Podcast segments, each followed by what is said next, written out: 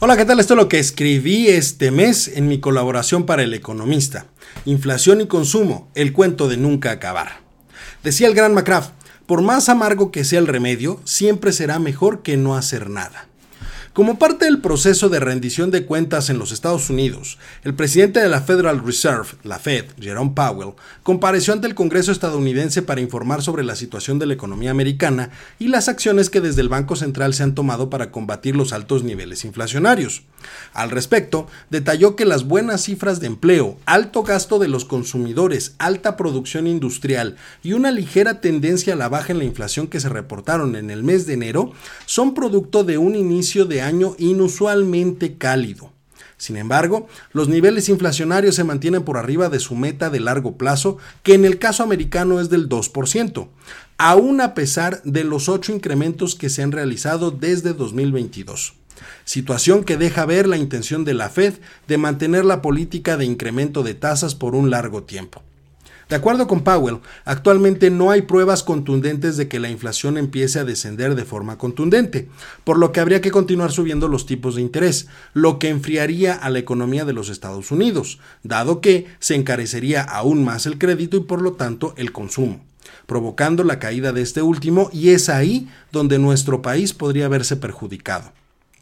México tuvo un cierre del 2022 e inicio del 2023 marcados por una dinámica económica que involucra, por un lado, el diferencial de tasas de interés respecto de los Estados Unidos y por otro, el beneficio comercial generado por el famoso nearshoring, así como por el incremento del consumo dentro de los Estados Unidos, lo que generó una mayor demanda de bienes exportados por nuestro país.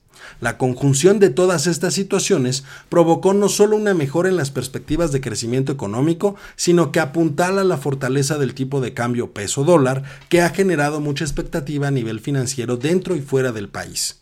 Lo anterior ha generado grandes expectativas sobre la economía mexicana, pero esos buenos resultados son producto de la reciente llegada de inversiones por la relocalización de capitales a nivel internacional generando un incremento en la producción dentro de nuestro país. Asimismo, la situación interna de los Estados Unidos ha favorecido el consumo de sus ciudadanos. Pero existen ciertas situaciones que hacen que la autoridad monetaria estadounidense considere la posibilidad de continuar incrementando las tasas de interés, lo que provocaría, en primera instancia, una reducción en el diferencial de tasas, desincentivando de ese modo la permanencia de los inversionistas. En segundo lugar, una posible contracción del consumo. Afectaría de forma directa el nivel de exportaciones de nuestro país. Ambas situaciones se verían reflejadas en el tipo de cambio. Por supuesto que no estamos hablando de una depreciación de grandes magnitudes, pero sí lo suficientemente fuerte como para regresar la cotización a niveles de entre 19 y 20 pesos por dólar, profundizando lo que coloquialmente llamamos el juego de nunca acabar. Como se puede observar, el control inflacionario no va a poder concretarse en un corto plazo.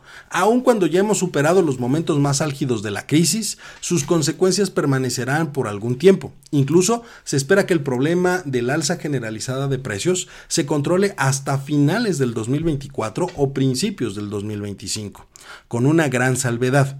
Muchas de las acciones y decisiones que se deben tomar provocan nuevos problemas económicos, los cuales no podrán ser solucionados sino hasta que se controle la inflación.